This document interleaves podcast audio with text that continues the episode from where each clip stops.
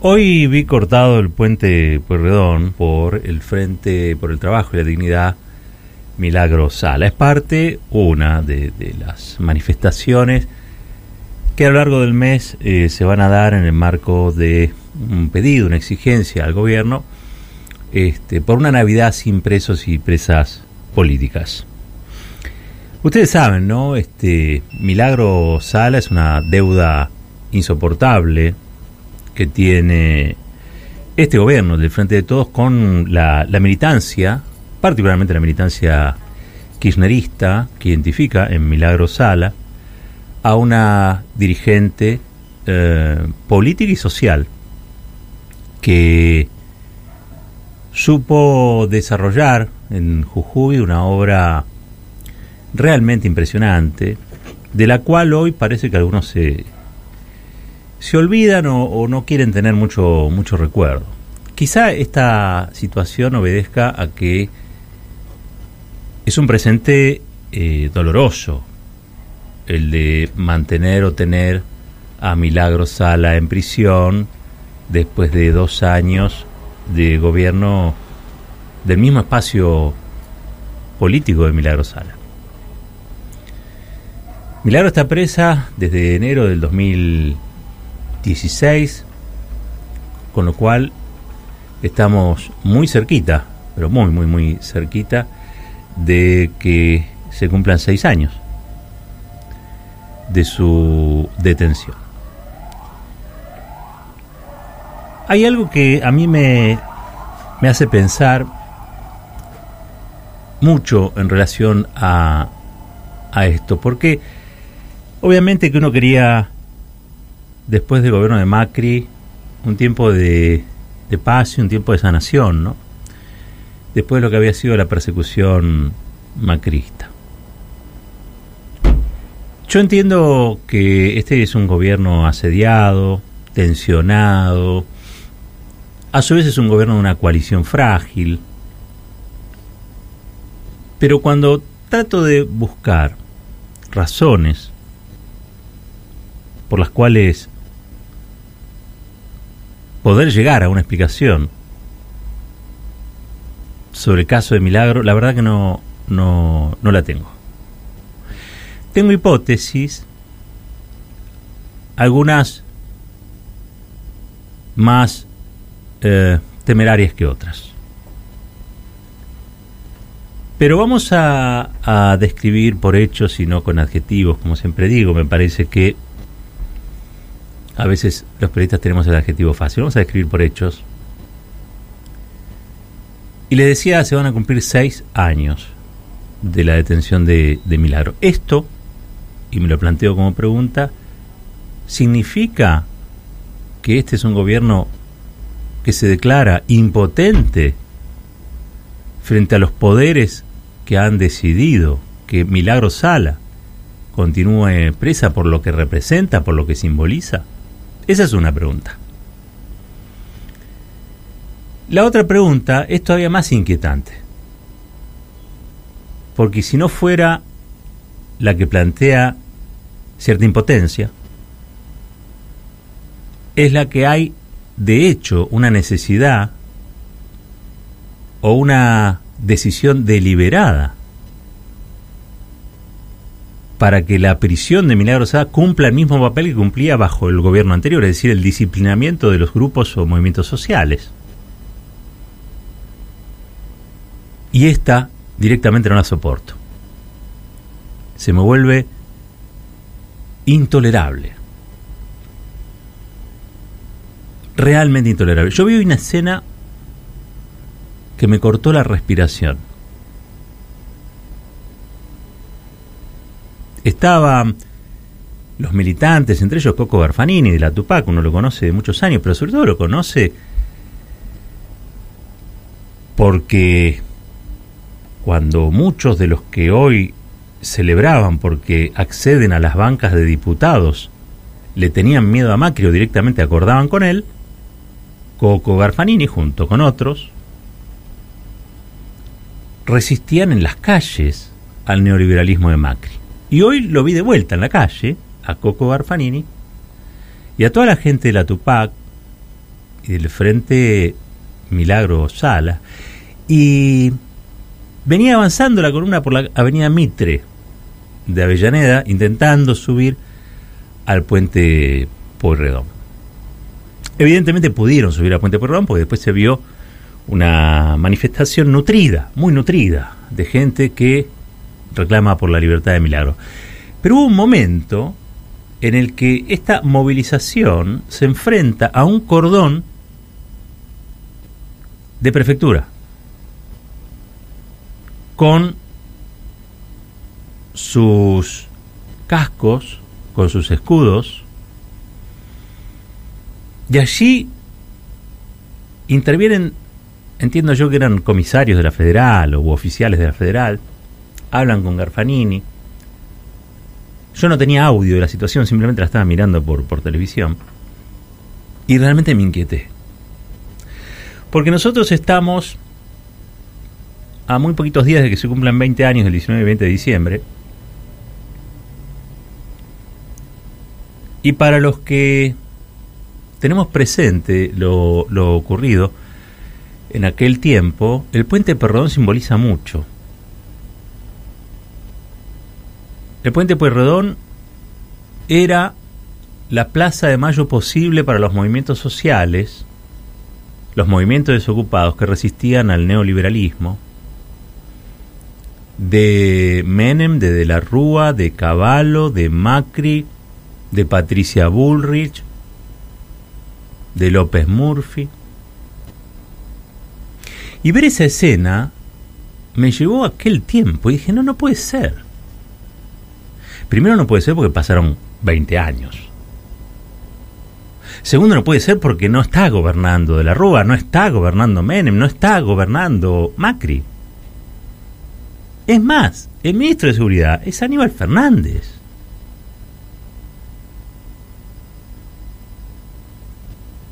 Y la verdad es que me, me inquieté, pero profundamente, porque acá esto termina en un desastre. Este gobierno no se puede permitir que esto se vaya de madre, que esto genere una situación de, violencia.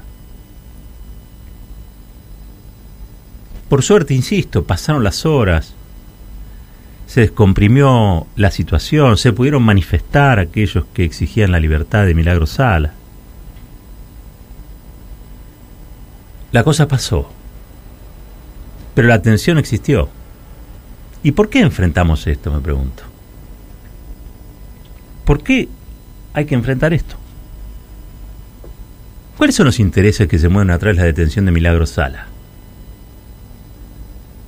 Puede ser que el único que salga a pedir por Milagro Sala o que haga alusiones directas a Milagro Sala hoy sea el gobernador de La Rioja, Quintela, que así como no quiere la cosa le tiró una frase por la cabeza a Gerardo Moral y dijo, yo no meto mujeres presas, como vos. Ya nadie se acuerda. Miren, el, el loafer no puede tener eh, víctimas de primera y víctimas de segunda.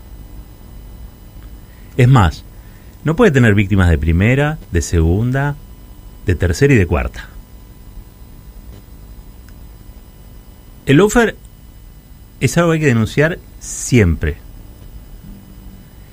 Insisto, me resulte más simpático o menos simpático o abiertamente antipático aquel del cual es víctima de ese loafer. Porque en realidad lo que estamos denunciando es un mecanismo. Y es un mecanismo que altera, entre otras cosas, la convivencia democrática, vacía las instituciones de sentido y las fragiliza todavía más. Si hoy hay negacionistas que pueden votar este, por el negacionismo o pueden votar en el recinto de diputados leyes que favorezcan a los represores, esto tiene que ver con el lawfare también. ¿Por qué? Y porque las instituciones de la democracia, después de lo que ocurrió en los cuatro años de macrismo, donde se, insisto, se puso en crisis el Estado de Derecho, han quedado muy debilitadas. Entonces, los discursos de odio, los discursos de violencia, los discursos de negacionismo se han empoderado. Porque si hay un gobernador que puede meter presa a una dirigente social y tenerla a su merced durante seis años, bueno, entonces esto es una democracia bastante hueca, ¿no? Y yo le quiero recordar al presidente del Partido Justicialista que el Partido Justicialista de Jujuy pidió la intervención del Poder Judicial de Jujuy. Y quiero recordar porque me parece que todo el justicialismo tiene que apoyar, avalar, respaldar el pedido que hizo el Partido Justicialista de Jujuy para que se intervenga ese poder judicial corrupto que mantiene en prisión a alguien que no debiera estar en prisión, que está en prisión solamente por una cuestión de disciplinamiento. También, y en esto sí quiero saludar a Martín Soria, ministro de Justicia, que tuvo una actitud realmente coherente. Son tan pocas las veces que uno lo, advierte. Fue a ver a la corte, duró media hora la reunión. Suficiente para decirle que lo mejor que pueden hacer es irse todos. ¿Para qué se iba a quedar más tiempo? Fue y le dijo, usted tiene que hacer algo con ustedes, ¿eh? pues están totalmente deslegitimados, el Poder Judicial es una... Bueno, lo que sabemos después del Lofer hubo una mesa judicial en el gobierno anterior.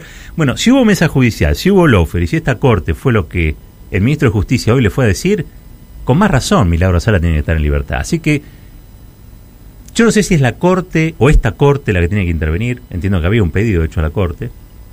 Hasta ahora yo les quiero recordar que la prisión domiciliaria que mantiene Milagro Sala fue porque hubo un pedido expreso de la Corte Interamericana. Es un amparo de la Corte Interamericana de Derechos Humanos. Entonces, menos mal que existen esos tratados internacionales, porque si no, Milagro seguiría en la leonera.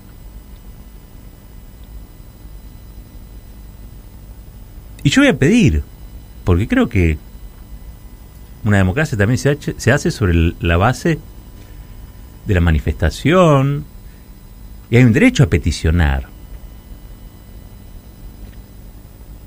Y yo creo a esta altura, para ordenar este despropósito, para decirle loafer al loafer, para decirle mesa judicial a la mesa judicial macrista, para realmente que tenga sentido este proyecto de reforma del Consejo de la Magistratura, que de, paso les digo, abro un paréntesis,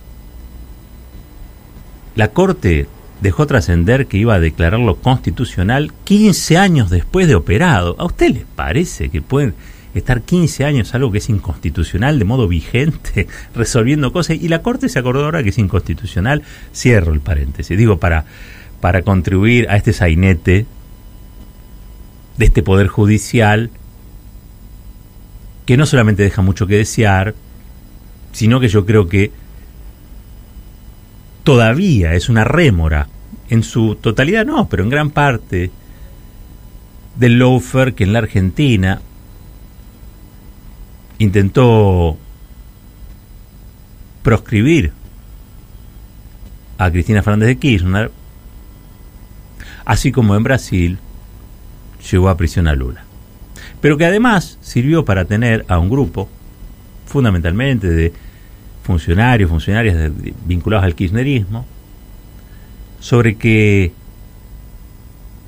descargó algo que la Constitución realmente repele, Hubo tribunales especiales, no dichos así, pero los hubo. Si te tocaba tal sala o tal otra o tal juez, había una bolilla que era la que... Esta para los kirchneristas, entonces caía en el juzgado de, de Bonadío. El señor que organizó todo esto está prófugo. Está prófugo en Uruguay. Se llama Pepín Rodríguez Simón. El que dio la orden para que esto sucediera ahora está procesado. Sí, pero lo siguen entrevistando en los canales como si fuera un expresidente con derecho a opinar sobre la Argentina que dejó destruida. Digo, todo eso está pasando. Y uno, en este contexto, creo que lo que menos puede es perder el derecho a peticionar. Yo pido el indulto para Milagro Sala, presidente. Como un gesto a todos los que durante esos cuatro años peleamos para que Macri no se llevara puesto el país definitivamente. Usted mismo hace una descripción cada tanto. De cuál es el legado, cuál, ha sido la herencia maldita de ese gobierno. Endeudamiento, destrucción del Estado de Derecho, encarcelamientos arbitrarios, dígale como quiera. Una justicia que ya no, se, no era creíble y ahora directamente no solamente no es creíble, está deslegitimada, pero ha quedado revelada como instrumento, no de amparo o garantía de derechos, sino de persecución de todo aquel que planteaba alguna disidencia con el presidente de entonces. En ese contexto no hay nadie más víctima del lawfare que Milagro Sala.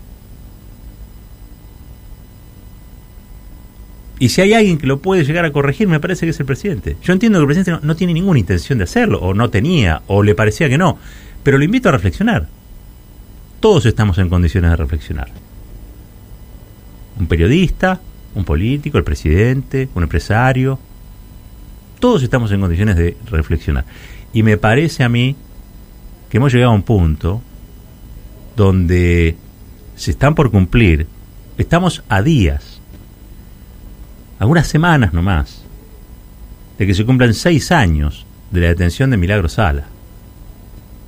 Y eso es una tenebrosa afrenta a la democracia de argentinos y argentinas y es una enorme contribución a la confusión.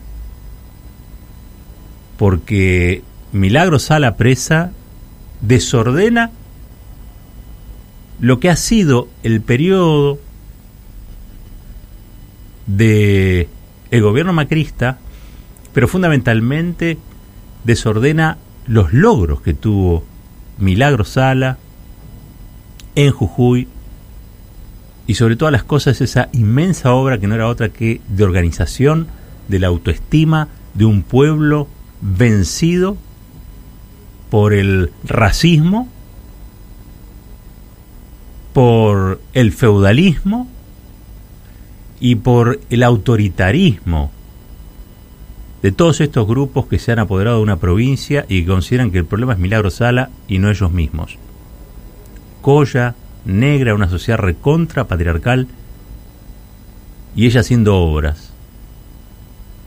Pero no puede quedar para la historia que por hacer obras para los más pobres uno tenga que ir a presión. El mensaje es horrible. Yo no sé si esto lo tiene que resolver el que tiene la lapicera, que no la tiene, que tiene la tinta, pero alguien lo tiene que resolver. Una vez más, vamos a pedir por una Navidad sin presos políticos y se me cae la cara de vergüenza. Esto es fuerte y al medio.